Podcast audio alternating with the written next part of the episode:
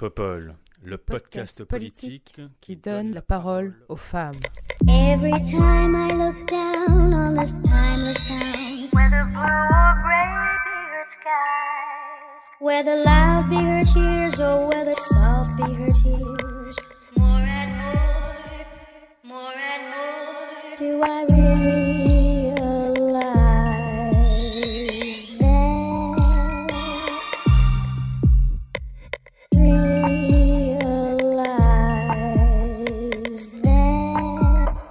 Allez, c'est parti. Bonjour, bonjour. Bienvenue sur ce 31e épisode de Popol. Et pour ce 31e épisode de Popol, j'ai le plaisir de recevoir Clémence Dolé. Bonjour Clémence. Bonjour. Comment vas-tu? Très bien, très bien. Euh, juste avant la manif euh, du coup euh, contre l'extrême droite, donc très bien. Très contente d'aller Super manifester. motivée. Super motivée, carrément. On est d'accord. Est-ce que tu pourrais nous parler de toi, s'il te plaît, Clémence? Moi, du coup, je suis Clémence Delay, j'ai 23 ans, je suis du coup une jeune militante, surtout j'ai été beaucoup syndicaliste étudiante pendant du coup, quasiment 7 ans, euh, du coup à, l'UNEF. Et euh, maintenant, je milite auprès des écologistes, du coup à Europe Écologie Les Verts, et notamment beaucoup sur la campagne de Sandrine Rousseau, euh, pour du coup porter l'écoféminisme et, la radicalité environnementale, et aussi la radicalité dans, dans toutes les questions de société, notamment sur les questions de féminisme. Voilà. Super, merci beaucoup Clémence, sachant qu'on a reçu récemment Sandrine d'ailleurs. Et pour faire la transition, on avait reçu Sandrine avec Clémentine Autain et Sophia. Bonjour Sophia Chikirou, qui est notre deuxième invitée aujourd'hui. Comment vas-tu? Bonjour Léa, bah, écoute, ça va, ça va très bien. Moi aussi, je me, prépare à aller manifester euh, pour la marche des libertés, à retrouver, euh, bah, je pense, des dizaines de, militants, certains camarades, pour défiler contre l'extrême droite et essayer de montrer aussi que dans ce pays, on n'est pas tous euh, complètement la tête pourrie d'idées euh, fascisantes, quoi. Parce que c'est un peu l'ambiance. Ouais, il faut, faut effectivement montrer qu'il y a, qu'il y a un contre-pouvoir qui n'est pas fasciste. C'est très important. Euh, Sophia, je disais que tu, tu, je faisais référence à Clémentine parce que tu es en Mm. campagne avec Clémentine, n'est-ce pas? Ah oui. Raconte-nous un peu ce que tu fais en ce moment. Bah, tout à fait. Moi, je suis candidate aux élections régionales sur la liste de Clémentine qui s'appelle Pouvoir vivre en Ile-de-France et je suis la tête de liste à Paris. Donc, en ce moment, je fais aussi campagne euh, pour les régionales et euh, on défend euh, des idées ben, importantes. hein. Nous, tout d'abord, un choc de solidarité parce qu'on pense qu'il y a une vraie urgence sociale et qu'il faut y répondre vite et que c'est euh, une des missions de la région d'agir concrètement. Et puis, pour rejoindre un peu ce que dit Clémence, nous, on défend aussi un changement euh, du modèle économique. On est convaincu qu'on ne peut pas continuer avec ce modèle-là et qu'il faut tenir compte euh, non seulement des questions écologiques, mais aussi sociales. Et dans les questions sociales, bien entendu, on met la question féministe euh, pour réorganiser tout le modèle de production, de distribution, de consommation. On en reparlera, mais voilà, c'est un peu tout ça qu'on a en tête quand on milite aujourd'hui. Super, merci beaucoup Sophia et bonne chance pour la campagne. Et enfin, Merci. nous avons aussi le plaisir de recevoir Stacy Algrin. Bonjour Stacy, Hello comment vas-tu? Bah, Super bien, je pense que ça fait plaisir de voir euh, trois meufs euh, badass comme ça euh, pour un, un super épisode de Popol. Donc merci beaucoup de m'avoir invité. C'est avec plaisir. Est-ce que tu nous parlerais de toi, s'il te plaît, Stacy? Ouais, bien sûr, du coup je suis toujours étudiante euh, en ce moment à Sciences Po en politique environnementale. Et cette année je fais une césure parce que j'ai lancé un média euh, pendant le premier confinement. Donc un moment un petit peu euh, particulier qui je pense a permis de stimuler pas mal de personnes. Et donc, c'est un média qui est à destination des 18-35 ans et qui permet de les sensibiliser sur les questions de transition, donc pas uniquement la transition écologique, mais également le féminisme, la lutte sociale. Et en parallèle, je suis journaliste euh, freelance. Et euh, donc, cet après-midi, j'anime le, le meeting de fin de campagne de Julien donc pour, les, pour les régionales, donc euh, quelque chose qui nous, qui nous lie toutes les trois. Excellent, super. Et ça s'appelle comment ce média alors qu'on puisse aller regarder? Alors, c'est un média qui s'appelle Penser l'après. C'est disponible sur toutes les plateformes, donc Facebook, LinkedIn, etc. Également en podcast. Et euh, j'ai également une newsletter spécialisée sur la biodiversité qui s'appelle La Corneille. Donc, si ça vous intéresse, n'hésitez pas à aller voir. Trop bien, merci beaucoup. Merci beaucoup à toutes les trois d'être là pour ce 30e 31e épisode de Popol.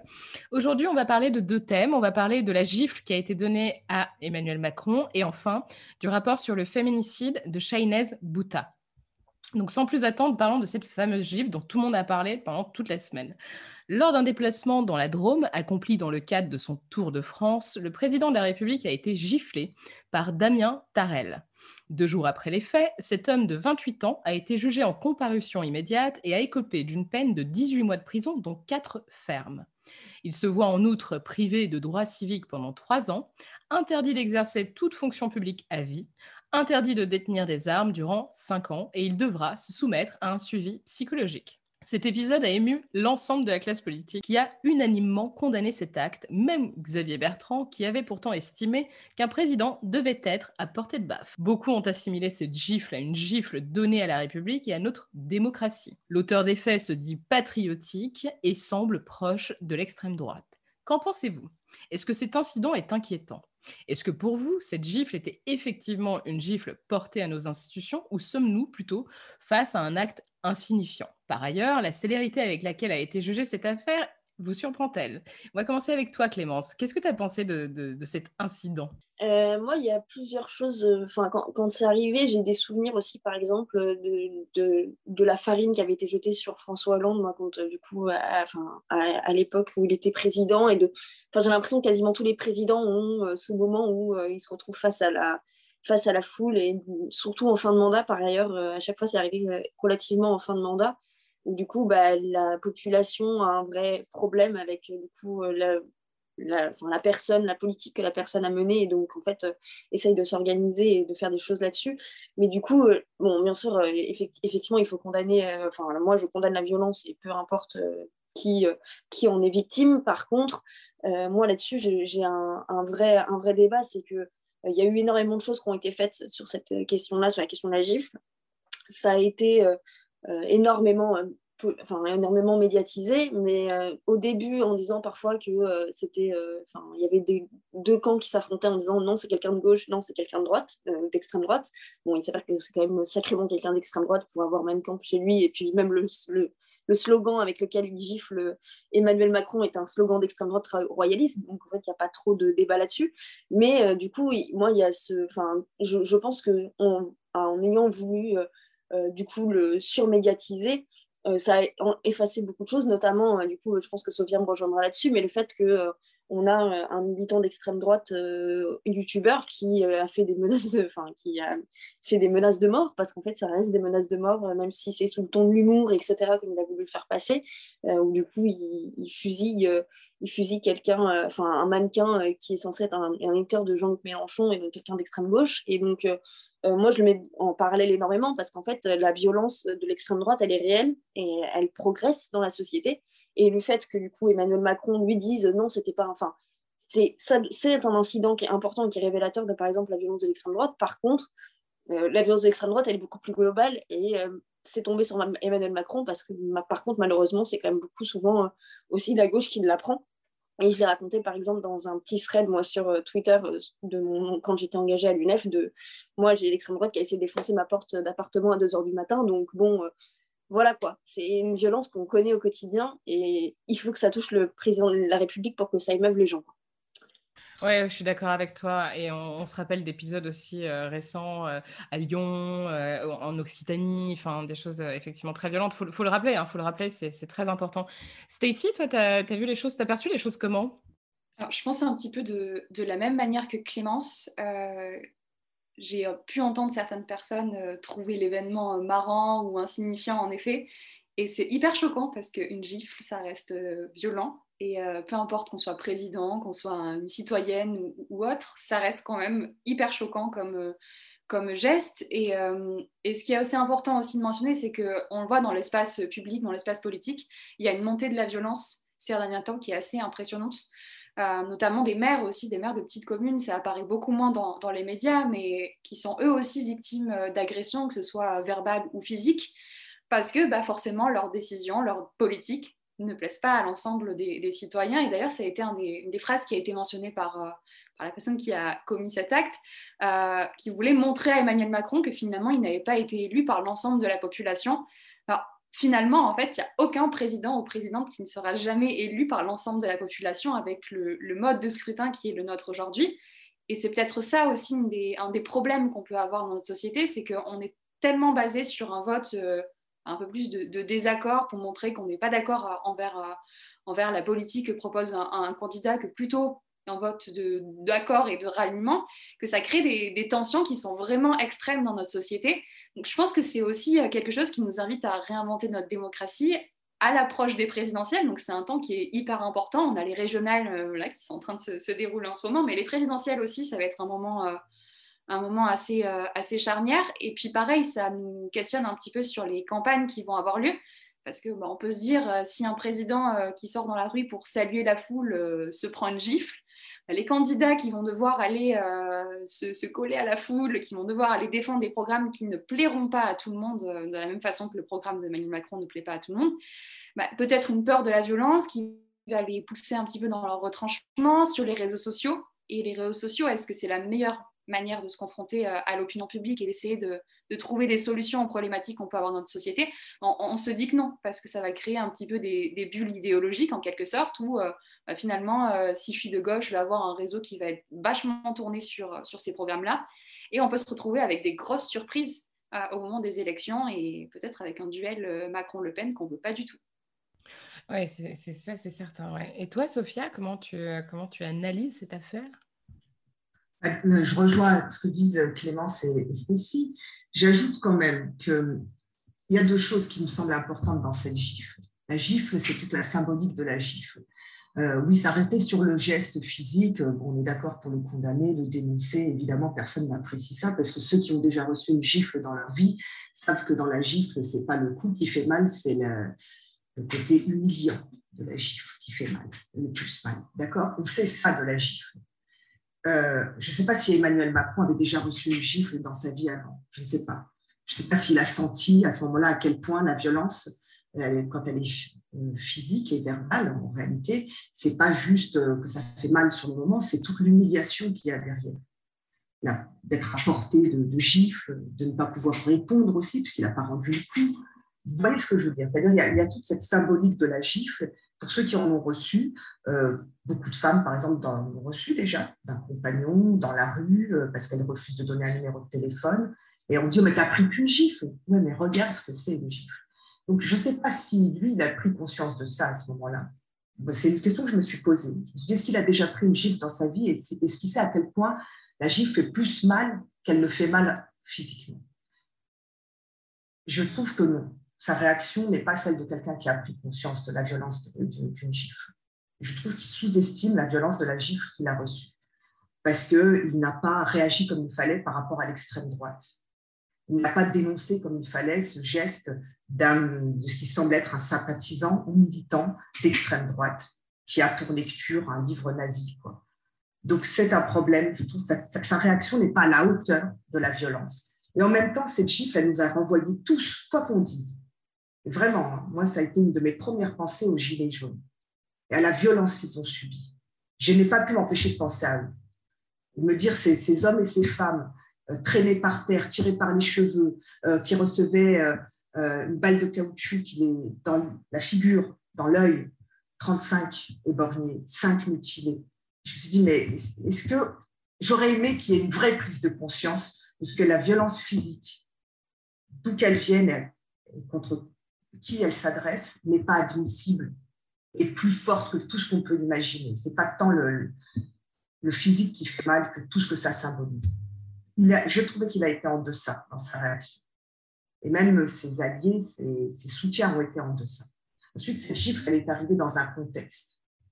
Le jour, la veille, je crois, euh, une vidéo d'un papacito, là, le youtubeur, euh, tirait, euh, poignardait un mannequin ce n'est qu'un mannequin. Mais pourtant, euh, vous êtes tous restés glacés devant ces images. Nous, on est restés glacés devant ces images. Moi, j'ai peur. Euh, très honnêtement, euh, ça, ça, a eu un impact en tant que militante insoumise, identifiée. On sait où je travaille, on sait où je vis, on sait. Voilà, les militants d'extrême droite savent tout ça me concernant. Je ne suis pas la seule, on est plusieurs à la France insoumise. On a pris des précautions. On n'a aucune protection policière. On ne nous a rien proposé personne ne considère que ces menaces-là sont à prendre au sérieux. Pourtant, il y a déjà eu une tentative d'attentat contre Jean-Luc Mélenchon, orchestrée par une dizaine de personnes qui vont passer en jugement au mois de septembre. Il a été déjoué, mais bon, il y a des coups qui sont déjoués, puis il y a les fameux coups qui arrivent avec les coups de couteau dans les reins, que personne ne voit venir. je vous rappelle que la violence en politique, ce n'est pas nouveau quand même. Euh, Bertrand Delanoë, qui était euh, le maire de Paris, avait été poignardé euh, dans les escaliers de l'hôtel de ville. On dit la violence en politique, Clémence l'a rappelé, elle est présente. Et, d'ailleurs, historiquement présente. Jean Jaurès a été tué par un militant d'extrême droite qui voulait la guerre aussi. Il, y a, tout un travail sur la violence politique et, une vraie réflexion là-dessus et savoir comment elle, euh, est tolérée quand elle vient de l'extrême droite. Il y a une vraie tolérance pour la violence de l'extrême droite.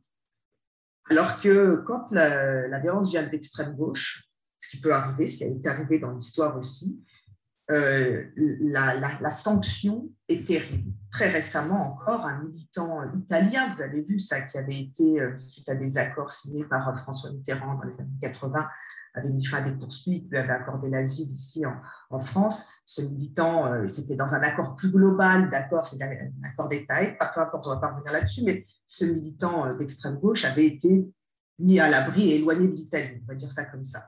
Il a été renvoyé en Italie pour être jugé 30 ans, 40 ans après. Vous voyez, la, violence d'extrême gauche ne trouvera jamais d'excuses. La violence d'extrême droite euh, est assez admise finalement. Moi, c'est ce que je vois aujourd'hui. C'est ce que je constate. On l'admet.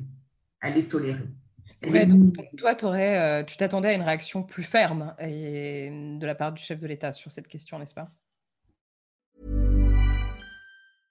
Even when we're on a budget, we still deserve nice things. Quince is a place to scoop up stunning high-end goods for 50 to 80% less than similar brands. They have buttery soft cashmere sweaters starting at $50, luxurious Italian leather bags, and so much more. Plus, Quince only works with factories that use safe, ethical, and responsible manufacturing. Get the high-end goods you'll love without the high price tag with Quince. Go to quince.com/style for free shipping and 365-day returns. Ça aurait mérité lui qui prend la parole pour un oui ou pour un non de façon officielle, euh, ça aurait mérité une vraie réaction de sa part. sur l'extrême droite, sur la mise en garde, sur le fait de dire on, doit donner un coup d'arrêt euh, à cette montée-là, à cette tolérance dont je parle, qui euh, vis-à-vis de la violence d'extrême droite. Bien sûr. Stacy, tu voulais, tu voulais ajouter quelque chose? Tu voulais réagir? Oui, ouais, bien sûr. Bah, sur la question de la réaction d'Emmanuel Macron suite à, cette gifle, je trouve que c'est assez compliqué en fait de, de, se positionner parce que quand on est victime d'une agression, quelle qu'elle soit, c'est toujours, euh, on a toujours une réaction qui peut être un petit peu en, désaccord avec la réaction qu'on attendrait, enfin qu'on pourrait attendre de, la personne, etc. en tant qu'homme, je comprends qu'on puisse, euh, femme, qu'on puisse essayer de minimiser, en tout cas dans la sphère publique, euh, l'importance d'intellect, parce qu'en effet, on, est tellement heurté dans son amour propre, dans la vision qu'on peut renvoyer aux autres, qu'on essaie de, se mettre un petit peu au-dessus de tout ça, de, jouer à l'homme fort aussi, hein, parce qu'on est un président et qu'on doit garder la tête euh, haute à tout prix. Donc je peux comprendre un petit peu cette position, mais en effet, sur euh, ce qu'il peut y avoir euh, en termes d'idéologie et ce que ça renvoie, en tout cas comme, comme geste, peut-être qu'il aurait pu être plus ferme, mais après, d'un point de vue personnel, j'ai compris sa, sa, réaction. Mais, mais oui, sur l'extrême droite, c'est vrai qu'en général, les, les, réactions sont toujours un peu plus apaisées, un petit peu en, arrière, en, finalement, on essaye de ne pas trop se positionner parce qu'on on le voit avec euh, tous les, discours qu'on peut avoir aujourd'hui dans les médias, c'est un électorat qui, qui fait un petit peu de, l'œil à Emmanuel Macron. Donc peut-être qu'il y a une tentative de ne pas trop les heurter parce qu'on se dit que ça peut servir à un moment comme euh, Sincèrement, euh, je, je, partage cette, cette, je partage ton opinion là-dessus, effectivement. Je pense aussi qu'il y avait un côté, euh, bon, on va peut-être pas trop trop les froisser non plus parce qu'on sait jamais, euh, ça peut quand même rapporter quelques points euh, électoraux. C'est très cynique, hein, mais bon, c'est aussi ça la politique. Exactement. Merci Stacy. Clémence, tu voulais toi aussi rajouter quelque chose? Oui, sur, sur la question de la, violence de l'extrême droite et, de comment tout ça a été géré. Effectivement, je rejoins aussi le fait que je pense qu'il y, a une, y a une volonté aussi de ne pas condamner pour éviter de froisser l'électorat d'extrême droite. Et ça, c'est ce qui, pour moi, est un vrai problème par ailleurs, c'est que euh, à un moment ou un autre, il y a une bataille qui a été perdue aussi idéologique sur, euh, sur toutes les mesures d'extrême droite. Et, surtout sur la violence de l'extrême droite, euh, moi, j'ai aussi, ça m'a fait aussi beaucoup écho parce qu'il y a, il y a quelques, quelques semaines, c'était le procès en appel du coup des, des, meurtriers de Clément Méric. il y a quelques, il y a une semaine ou deux.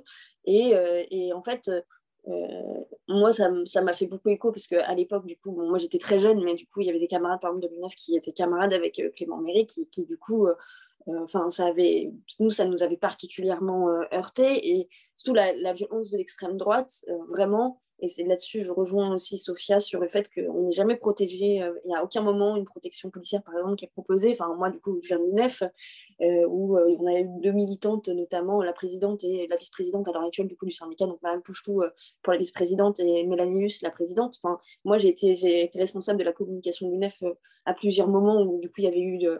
Enfin, ça, ça a été très, très violent. Et enfin, je me suis retrouvée à faire des screens de menaces de brûler nos locaux, de menaces de viol, de choses horribles.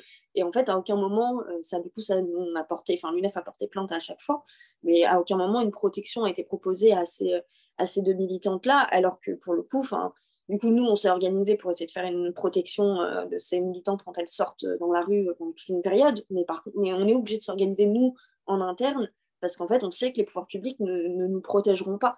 Et je trouve que c'est éminemment euh, dangereux, et surtout très violent. Et je pense que euh, là, en tout cas, de la part de ce gouvernement-là aussi, euh, il y a une volonté de pas non plus, pareil, du coup, tout ce qui s'est passé avec l'UNEF, toutes les différentes polémiques qu'il y a eu, etc. On n'a pas vu un exécutif qui a condamné toutes les menaces de mort et de viol que pouvait recevoir, recevoir du coup Mélanie ou même, ou même Mariam, quoi parce que bah non, en fait, euh, Mariam, c'est une femme voilée, donc euh, elle l'a bien cherché. Et puis euh, l'UNEF, bon, bah, ils l'ont bien cherché. C'est dangereux, gauchiste, tout ce qu'on indigéniste, etc. Ils l'ont quand même bien cherché. Et donc, on va pas, on va pas se remettre à, à niveau, en fait, le, niveau de violence qu'il peut y avoir. Et donc, je pense qu'il y a besoin de recul et que malheureusement, il n'y en a pas. Et que quand on prend un peu de recul sur le niveau de violence qu'on peut se recevoir quand on est militant de gauche, en fait, n'importe qui qui prend un peu de recul euh, condamnerait en fait tout ce qu'on peut vivre, mais comme on, est des personnes de gauche, bah, c'est excusé. Et surtout, pourquoi pour moi aussi l'extrême droite, c'est excuser euh, leur, euh, enfin, toute la violence C'est parce qu'on part du principe que bah, c'est des méchants d'extrême droite et donc forcément ils sont violents. Et du coup, à gauche, bah, comme on est des tolérants, des gentils et qu'on est, on est le camp, les gens nous, nous, nous, définissent comme étant le camp du bien et du coup des valeurs de tolérance, de bienveillance, etc. Du coup, on n'a pas le droit à la violence aussi parce que bah, du coup, si tu es violent, euh, tu n'es pas tolérant, tu n'es pas bienveillant. Et donc, je pense que c'est pour ça aussi qu'on excuse beaucoup moins dans la violence de l'extrême gauche et qu'on est beaucoup plus violent là-dessus et beaucoup plus virulent là-dessus.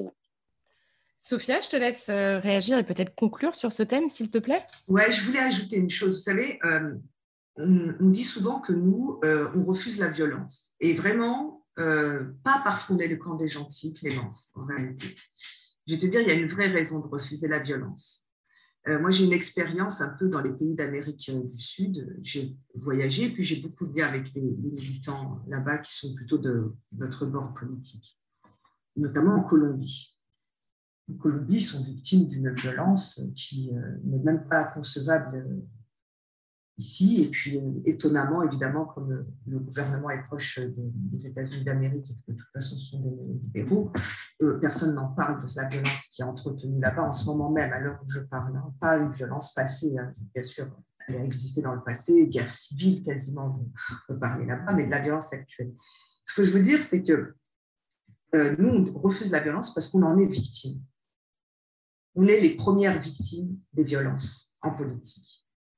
Euh, moi, j'ai beaucoup milité, par exemple, euh, avec les laïcs algériens au moment où ils affrontaient les islamistes. Dans les années 90 et début 2000, tout le camp laïque a été décimé par euh, des fondamentalistes, des islamistes, des terroristes, vous appelez comme vous voulez, mais en tout cas, ils ont été décimés. J'étais proche, je connaissais en tout cas plusieurs membres de la rédaction de Charlie Hebdo c'était euh, notre bord, c'était nos amis, euh, enfin, on se considérait comme des camarades. Ils ont été tués. Euh, en Tunisie, pareil, pour les militants pour la démocratie de gauche, ils ont été tués. Nous sommes les premières victimes de la violence en politique. Il ne faut pas vous laisser tromper là-dessus. C'est pour ça qu'on refuse la violence, parce que l'accepter, sombrer dans la violence, c'est finalement, à la fin, perdre. Pour nous, c'est la défaite assurée. Euh, en Colombie, chaque semaine, vous pourriez le vérifier, chaque semaine, il y a une dizaine de militants de Colombia Humana ou de syndicalistes ou d'écologistes qui sont assassinés. On me disait là-bas, et c'était une, élue hein, de, de Colombe qui me disait, il tue les jeunes entre 20 et 40 ans. La nouvelle génération. C'est celle-là qu'il tue en priorité. Donc, ce sont des militants locaux avec, euh, qui entretiennent la vie politique localement qui sont les premières cibles.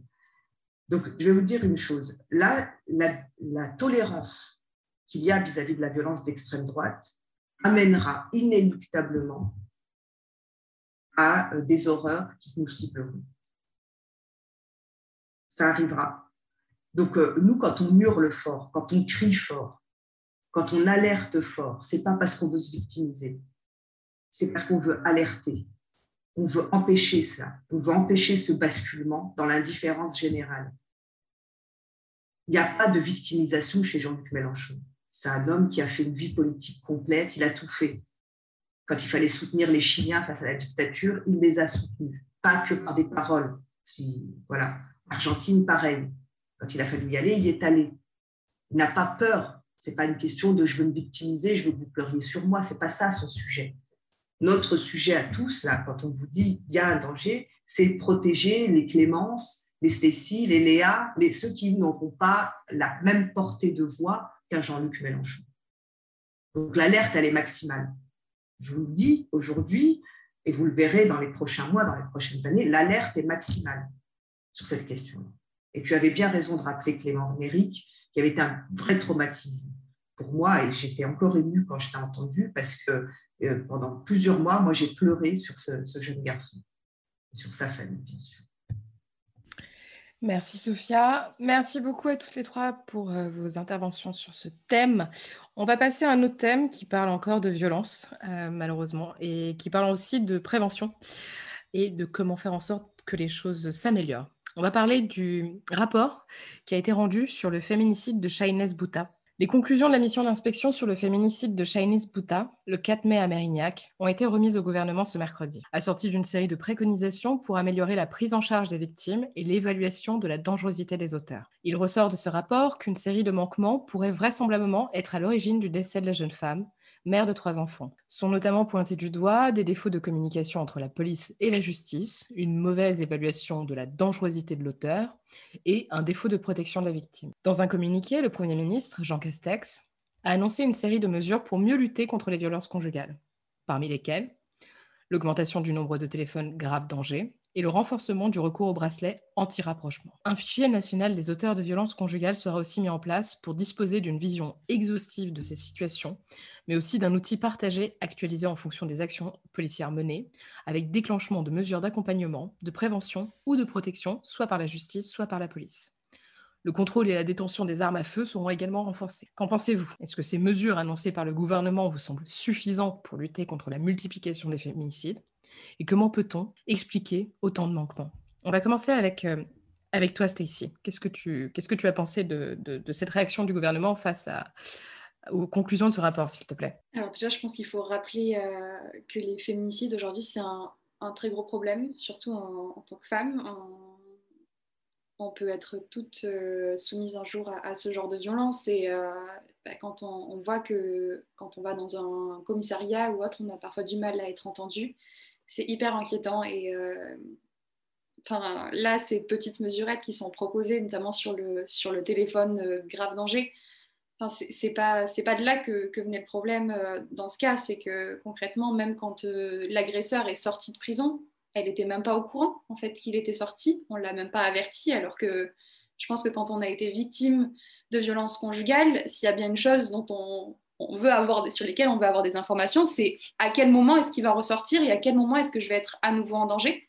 Parce que c'est ça aussi dont il est question, c'est que à partir du moment où cet homme ressort de prison, il est à nouveau capable d'agresser euh, euh, sa compagne, et, surtout que lorsqu'il était en prison, il a poursuivi en fait ces menaces. Même à ce niveau-là, il n'y a pas eu de suivi alors qu'il était quand même dans une instance carcérale, toujours dans les mains de la justice. Donc c'est super de vouloir mettre des choses en place une fois que, ces hommes sont sortis, mais si même euh, au moment où ils sont entre les mains de la justice, c'est un moment quand même euh, un peu charnière dans, dans, ce type de cas, parce que c'est à ce moment-là qu'on peut essayer de, comment dire, de permettre la réinsertion de, ces individus, parce qu'aujourd'hui, c'est aussi de ça dont il est question. C'est pas uniquement de, les punir, de les enfermer, de dire, bon, bah, vous allez aller au coin et puis euh, quand vous ressortirez, vous serez sage. Non, c'est une question de dire, ces individus ont des problèmes, hein, que ce soit d'ordre psychologique ou autre, je ne suis, pas, suis pas médecin là-dessus, il faut les accompagner. Donc moi, j'aimerais bien en fait savoir quelles mesures est-ce qu'ils vont proposer pour faire la réinsertion aussi de ces hommes et qu'on aille vraiment traiter le, problème à sa source, qui est aujourd'hui bah, le patriarcat, les, les systèmes d'oppression qui sont en place. Et, euh, et un téléphone, c'est super, mais quand on a un homme avec un fusil en face de soi, euh, je suis désolée, mais j'ai pas envie de faire le coup du téléphone, enfin le coup de téléphone à un ami. on n'en est pas à ça.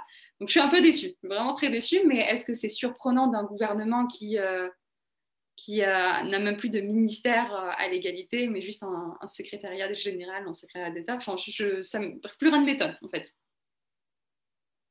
Oui, je, suis assez d'accord avec toi. C'est pas très ambitieux comme, euh, comme, comme, comme, euh, comme, annonce. Clémence, toi, comment tu as, tu as réceptionné cette, enfin, ces annonces? Moi, je, enfin, là-dessus, je suis toujours un peu, enfin, bien sûr, c'est très en deçà en fait de ce de ce qu'il faudrait faire, et surtout, euh, moi, j'ai souvenir d'une grande manifestation le 25 novembre il y a deux ans, il me semble, euh, avec nous toutes, qui avait été massive. Il y avait énormément de monde. Enfin, c'est la première manif féministe où je vois autant de personnes euh, dans la rue. Et du coup, le, slogan, c'était un milliard. On demande un milliard pour lutter contre les violences faites aux femmes, pour lutter en fait sur les questions de féminisme. Et bah, il est où ce milliard? On ne l'a toujours pas. Donc, en fait, ça, c'est un, un, vrai problème. surtout, moi, je suis d'accord, je revois beaucoup Stécie là-dessus. Moi, mon problème, c'est qu'en fait, on s'intéresse euh, du coup aux violences euh, sexistes et euh, sexuelles, et surtout aux violences, du coup, dans un couple, les violences conjugales, seulement au moment où, en fait, elle, la femme, elle est morte. Et on ne s'intéresse pas avant, en fait. C'est vraiment c'est au moment où la femme est morte ou alors quand elle a tué son, euh, bourreau et que du coup ça en fait des, cas comme Jacqueline Sauvage ou même là du coup même Valérie Bacot euh, qui euh, passe bientôt au tribunal pour avoir tué du coup moi elle c'est encore plus sordide hein, pour le coup que, que, que, que, juste des violences conjugales entre guillemets. Mais du coup c'est enfin moi mon problème il est là c'est qu'en fait on, on s'intéresse à cette question là juste au moment où les femmes elles meurent mais du coup, c'est comment on fait pour enrayer pour le avant, en fait, avant que les femmes, elles meurent? Parce qu'en fait, c'est ça le problème, c'est que c'est qu'il y a des femmes qui meurent, et donc comment on fait pour l'empêcher? Et, euh, c'est pour ça que je rejoins énormément Stécie là-dessus, c'est que euh, il n'y a rien, en fait. Il n'y a rien pour euh, comment on fait pour que, bah, par exemple, puisse y avoir, quand les hommes sont condamnés, les hommes sont condamnés quand les femmes, elles meurent. Ils sont très rarement condamnés, en fait, quand il y a des violences. Comment on fait pour protéger, en fait, les femmes qui sont victimes de violences Moi, je, dans la campagne de Sandrine Rousseau, il y a pas mal, enfin, il y a un certain nombre de femmes euh, qui ont été victimes de violences euh, conjugales et qui du coup racontent l'enfer qu'elles vivent en fait au quotidien, de l'épée de Damoclès qu'elles ont au-dessus de la tête, de je sais qu'un jour il peut venir et me buter quoi. Et, elles, le disent comme ça, elles disent, euh, elles, se retrouvaient à être obligées par exemple de changer de région avec leurs enfants, de partir au bout de la France pour essayer de disparaître, pour pas qu'ils les retrouvent. Enfin, c'est des en fait, c'est tout autant violent même que du coup euh, les violences qu'elles ont subies et qu'elles n'ont aucun. Elles passent leur temps à alerter en fait euh, la police. C'est des militantes féministes donc euh, elles, alertent, elles font tout pour essayer d'alerter, mais en fait elles alertent en disant en fait un jour il va me tuer. Du coup, qu'est-ce qu'on fait pour pas qu'il me tue? Et moi, c'est là-dessus que ça me met très, très en colère, euh, que du coup, euh, du coup, c'est très, très en deçà. Et surtout, là, le, ce qui met en colère aussi, c'est effectivement, euh, le monsieur était quand même en prison. Personne n'a dit à la justice qu'il avait, il y avait des plaintes pour lui, de sa femme, du coup, contre lui pour violence conjugale. Enfin, il y, a effectivement, du coup, un manquement dans la, dans la transmission de ces informations-là. Et c'est un manquement très grave. Ça a mené au meurtre d'une femme. Et enfin je, je, enfin moi, ça, ça c'est quelque chose qui me révolte énormément, euh, ces, ces questions-là, et que je trouve assez effarant que ce ne soit, enfin, qu'il n'y ait pas plus d'un, en tout cas, plus de réflexion sur tout un parcours, en fait, pour euh, prévenir de ça, quoi. Oui, tout à fait. Je, suis bien d'accord avec, euh, avec ce que tu dis aussi. Sophia, tu, tu partages les opinions de Stacy et de, de Clémence? Bah, Sur le constat, évidemment, je le partage, mais malheureusement, il n'est pas nouveau. Euh, quand j'ai commencé à militer il y, a, un peu plus de 20 ans, euh, j'étais euh, dans des associations féministes locales et notamment de lutte contre les violences faites aux femmes. Et j'ai passé trois ans à tenir des permanences, à recevoir des, personnes victimes. Et on avait toujours le même problème, qu'on a encore aujourd'hui, c'était l'impuissance. impossible. Enfin, voilà, on était confrontés à ce problème-là. Il n'y a pas très longtemps, je visitais le palais de la femme avec Clémentine Autain. On a rencontré une femme euh, victime de violence, d'impuissance, encore une fois. Voilà, on ne peut rien faire. C'est plus des dysfonctionnements, c'est plus des défaillances. Moi, ce rapport, j'ai regardé rapidement, pour être honnête, mais j'ai regardé rapidement ce que raconte ce rapport, c'est une honte. Quoi. Pointer des défaillances, quand vous me direz, au moins c'est écrit noir sur blanc, c'est reconnu. Mais c'est plus des défaillances à ce niveau-là. À ce niveau-là, on est dans l'inaction coupable des gouvernants. on est sur des fautes, presque. Et on est sur des fautes. Voilà. Donc, on ne parle pas de, dysfonctionnement, quelque chose qui n'a pas marché dans un système qui d'habitude marche. Non, on a un système qui ne marche pas. D'accord? On a un système qui, globalement, ne marche pas. Et depuis trop longtemps maintenant. Il y a plusieurs choses. Parler des sanctions, c'est une chose. Allons-y sur les sanctions sévères. Et puis, euh, j'avais lu aussi un article qui disait qu'en général, quand un homme tuait une femme, on parlait, euh, vous savez que le fameux crime passionnel a existé pendant des années, là, il y avait des circonstances atténuantes. Quand une femme tue son époux pour des violences, les condamnations sont plus longues pour les femmes que pour les hommes. Vous voyez, c'est-à-dire que vous êtes face au système le plus injuste, inégal qui soit. Ça devrait euh, non seulement révolter toutes les femmes, mais révolter euh, les gens qui sont autour des femmes et qui ne sont pas les gens qui acceptent ces inégalités-là. Les hommes, Et pourtant, ça continue comme ça. Ce gouvernement se moque de nous depuis le début. Tu as parfaitement raison, Stécie. Marlène Schiappa, elle fait plus de tort à la cause qu'elle nous a fait de, bien. Elle a fait du tort à la cause. Elle nous a vraiment réduite à l'impuissance totale. Et comme aujourd'hui le mensonge sert de communication politique, ils utilisent le mensonge. Et donc les annonces qui sont faites là sont des annonces mensongères. Moi, je vous le dis très franchement, ce sont des annonces mensongères ne font rien de plus que ce qu'ils n'ont pas fait auparavant depuis quatre ans. Un amendement a été proposé par l'opposition cette semaine à l'Assemblée nationale. Il proposait de mettre 50 millions d'euros pour financer les associations de lutte contre les violences faites aux femmes. Le groupe majoritaire LREM l'a rejeté. Qu'est-ce que vous attendez d'eux? Donc, Stécie, tu as raison, il n'y a rien à attendre. Euh, nous, on est vraiment en colère, c'est vrai mais euh, aussi euh, déterminé à ne pas la laisser faire. Il y a deux causes mondiales qui traversent absolument toutes les sociétés, tous les pays, du Bangladesh, en Afrique, partout, même les pays très pauvres. C'est l'écologie et le féminisme, la cause des femmes et la cause de l'environnement. Ils font ce qu'ils veulent, ils se comportent comme ils veulent, ils peuvent rester inactifs encore, nous, nous agirons. Les peuples vont agir. Donc, euh, moi, je suis convaincue que maintenant, il faut là, dans les prochaines échéances, euh, on agisse au niveau régional. La droite régionale se moque pas mal de cette cause. Valérie Pécresse, elle fait 483 millions d'euros d'économies sur l'année 2020. Elle ne se dit pas, tiens, je pourrais en mettre 50 millions sur la cause des femmes. Tu n'es pas là pour faire des économies, Valérie. L'argent public est là pour être dépensé. Et notamment, un des volets qui manque. On parlait de répression. Clémence, tu parlais de la répression. Et Stécie aussi. Mais le volet qui manque, le plus important, celui qui depuis 20 ans a été totalement abandonné depuis l'arrivée de Sarkozy finalement au, pouvoir, c'est-à-dire comme ministre de l'Intérieur au début, puis comme président, c'est le volet euh, de la prévention et de la médiation. Vous ne faites pas de politique de sécurité sans ce volet-là. Or, ça fait 20 ans que ce volet-là est euh, presque honteux. Les policiers considèrent que ce n'est pas leur job ils ont tort. Ce n'est pas de leur faute. Hein. Dans les formations, on leur dit que ce n'est pas leur, job. Sarkozy leur a dit que ce n'était pas leur job. Ils sont convaincus désormais que ce n'est pas leur job. Et chez eux même, la violence est quotidienne. Donc ils peignent dans la violence.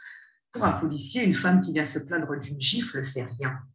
Ça va, arrête de te plaindre. Mais oui, mais parce qu'il n'a pas été formé à ce que symbolise et représente la gifle, le premier pas vers, etc. Ça démarre toujours par une gifle. Euh, c'est vraiment d'expérience, vous demandez à toutes les femmes ou les militants, les travailleurs sociaux auprès des femmes victimes de violences, ça démarre toujours par une gifle. Donc, euh, euh, il est temps d'abord d'une de dénoncer ce qui se passe chez la police. Il y a un problème de formation des policiers, premièrement, mais aussi peut-être un problème plus grave, c'est-à-dire que si face à des fautes professionnelles, il n'y a pas de sanction, ça continuera si ceux-là même qui sont le premier interlocuteur euh, avant d'arriver à la police, souvent les femmes battues, elles mettent plusieurs mois, plusieurs années avant d'arriver à la police. Ce n'est pas, leur premier réflexe. Hein? les femmes victimes de violence, leur premier réflexe, ce n'est pas la police. C'est la famille, c'est les amis, c'est chercher de la médiation parfois autour d'eux, mais ce n'est pas la police. Donc le jour où elle arrive à la police, si la police ne la reçoit pas et ne la traite pas et ne donne pas suite à, ce qu'elle vient raconter, c'est foutu, la perte de confiance. Et là, et, ce qui se passe, c'est que l'homme prend confiance. Il se sent protégé par la police. Vous comprenez pourquoi ce qu'ils appellent une défaillance, c'est en fait un grand et un grave problème systémique et que si on ne modifie pas euh, la formation des policiers, y compris leur responsabilité dans la non prise en compte des avertissements, eh bien, euh, ça perdurera. Je ne vais pas monopoliser la parole, mais il y a tellement à dire là-dessus que euh, je veux que euh, nous, on est militantes, euh, là, toutes les trois, donc qu'on soit bien consciente de ça sur ces questions-là. Il ne faut pas avoir peur de le dire.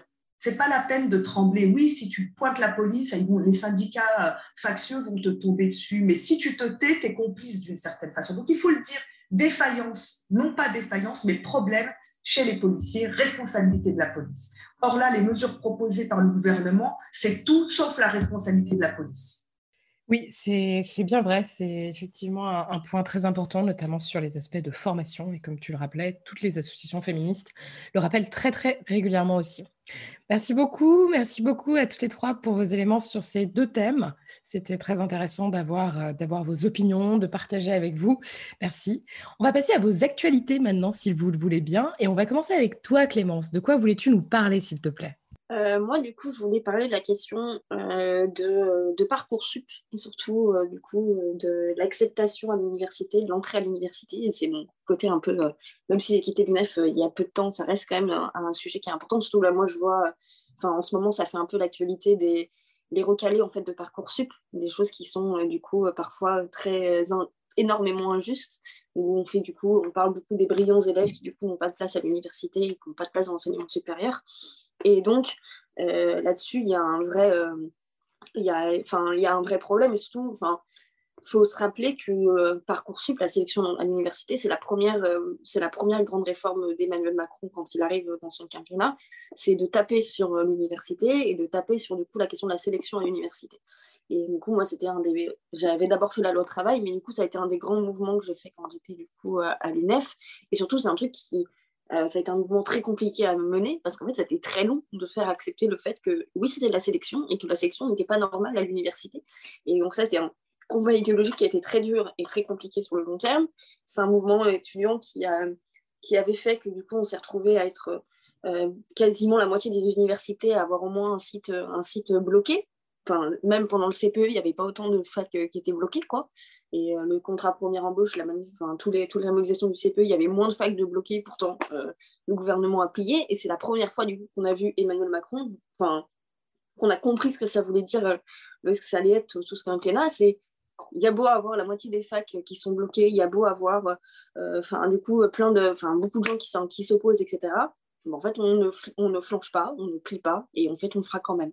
Et donc, je pense que c'est la première fois qu'il y a eu un déni du coup de, on a vu le déni de, bah, des rapports sociaux, de du coup de tout, de ce qu'on appelle euh, bah, les dénis des corps intermédiaires, les dénis en fait de, se plier aussi aux rapports sociaux et de pouvoir aussi de se plier à, aux rapports de force parfois qui peut être mis en place et que c'était un combat perdu d'avance presque du coup d'essayer de, rentrer dans un rapport de force avec, euh, avec ce gouvernement là et avec euh, la présidence d'Emmanuel Macron.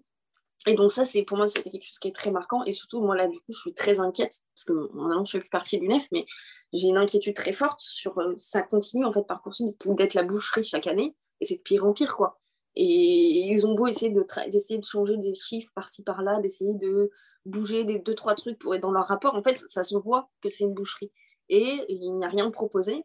Et ce que demandent beaucoup de militants depuis longtemps, et ce que demandent beaucoup d'étudiants, c'est en fait, ben, on, veut, on veut la construction de nouvelles universités parce que quand on, part à un niveau où il y a énormément de personnes qui ont baccalauréat, ben, en fait, euh, c'est très bien que du coup, il y ait beaucoup plus de personnes qui ont accès au baccalauréat, qui, doivent avoir accès du coup derrière à, à l'enseignement supérieur, ben, du coup, donner les moyens pour que les universités fonctionnent et donner les moyens pour construire des nouvelles universités. Quoi. Donc voilà. Merci beaucoup Clémence, c'est effectivement un point très important euh, et on n'en parle pas beaucoup, pas, assez j'ai l'impression. Mais effectivement, merci. Stacy, de quoi voulais-tu nous parler toi s'il te plaît? Alors, moi, ça va découler un petit peu de plein de choses qu'on a, qu'on a mentionnées dans, dans cet épisode. On a on a bien souligné le besoin de changer de, modèle, de choisir une nouvelle façon de faire société, euh, une société qui prenne en compte vraiment les, questions écologiques, sociales et solidaires. On a parlé aussi du besoin de changer notre façon de voter, parce qu'on le voit, ça nous emmène à des, problèmes de violence, à des problèmes de personnes qui ne se sentent plus représentées par les élus, et la question également de faire de meilleurs choix et on a, une, on a une date qui arrive, on a une échéance qui sont les élections présidentielles. Et pour ça, il y a une initiative euh, superbe qui s'est lancée, c'est la primaire populaire, une primaire qui euh, essaie de changer un petit peu ce qui est fait aujourd'hui par les partis politiques.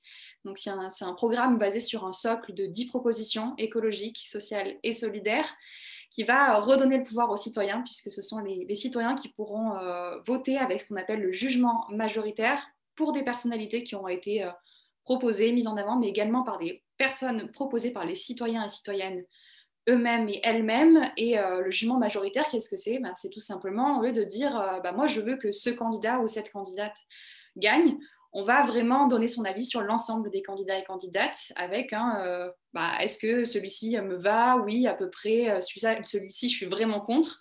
Et donc après, on fait une moyenne sur tous les résultats, sur tous les candidats, et c'est celui ou celle qui a la meilleure euh, moyenne qui, sort de, cette primaire. Et ensuite, l'idée, c'est d'aller le, soutenir ou la soutenir pour les présidentielles. Et donc ça, je trouve ça vraiment euh, super. Ils sont en train de, se mobiliser en ce moment. Hier, il y avait une, petite réunion pour tous les bénévoles. Donc ils ont besoin d'aide parce que bah, si on veut être crédible, il faut avoir un maximum de signatures. Et pour ça, bah, il faut des bénévoles, il faut aller faire du porte-à-porte, il faut appeler, il faut se mobiliser sur les réseaux sociaux. Donc si vous écoutez ça et que vous n'avez pas envie de vous retrouver avec un Macron ou un Le Pen euh, en 2022, bah, je vous invite à les rejoindre. Merci beaucoup. Merci Stécie, c'est super intéressant comme initiative. Et de mémoire, on avait déjà une intervenante sur Popol qui en avait parlé. Et je crois que c'était Paloma Moritz qui nous en avait parlé de, ce, de cette initiative qui est assez, euh, assez fabuleuse et très, très inspirante, effectivement. Merci beaucoup.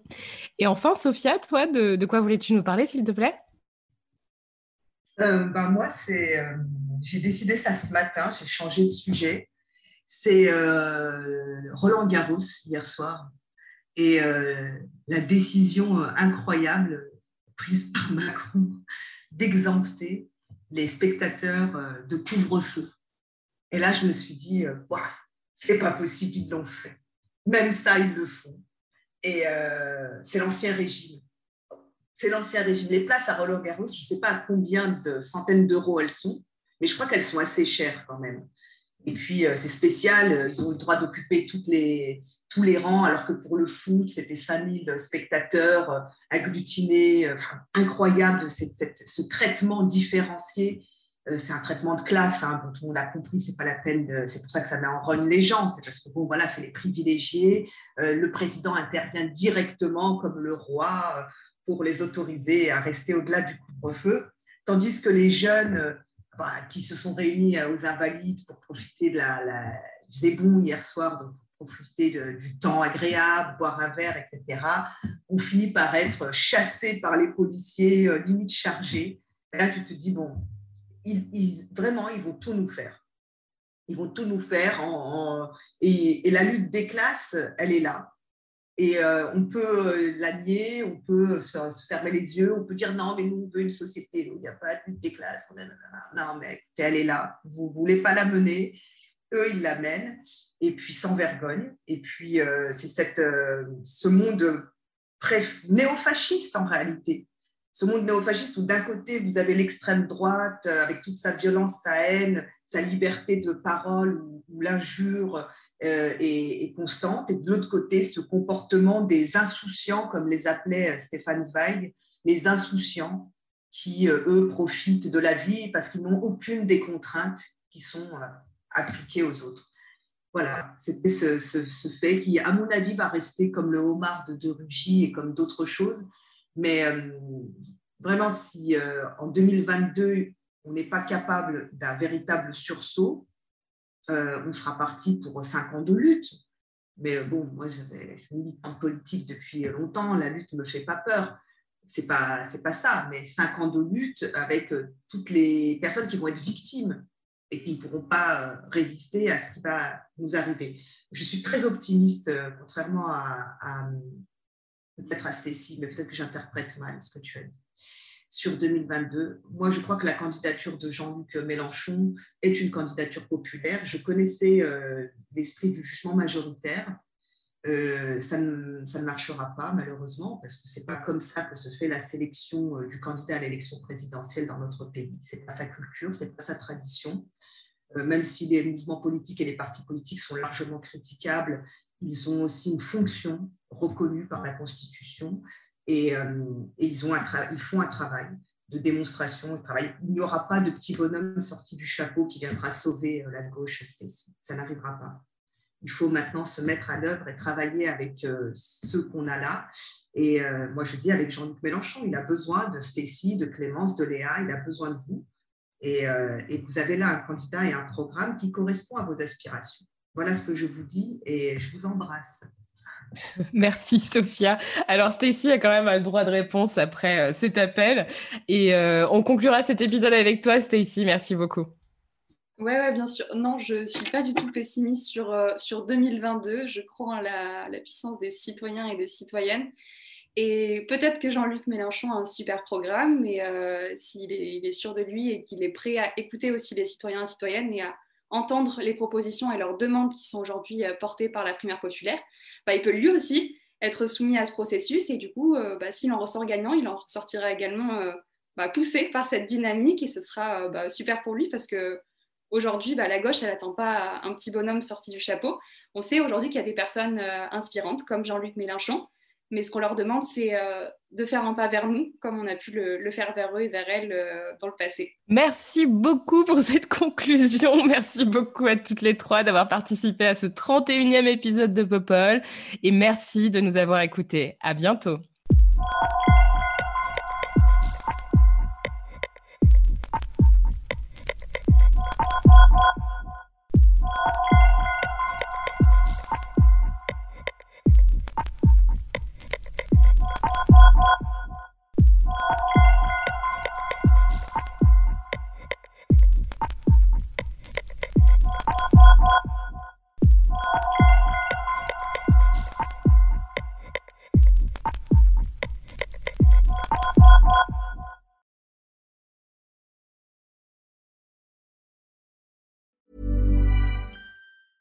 Planning for your next trip? Elevate your travel style with Quince. Quince has all the jet setting essentials you'll want for your next getaway, like European linen, premium luggage options, buttery soft Italian leather bags, and so much more. And it's all priced at 50 to 80% less than similar brands. Plus, Quince only works with factories that use safe and ethical manufacturing practices. Pack your bags with high-quality essentials you'll be wearing for vacations to come with Quince. Go to quince.com slash trip for free shipping and 365-day returns.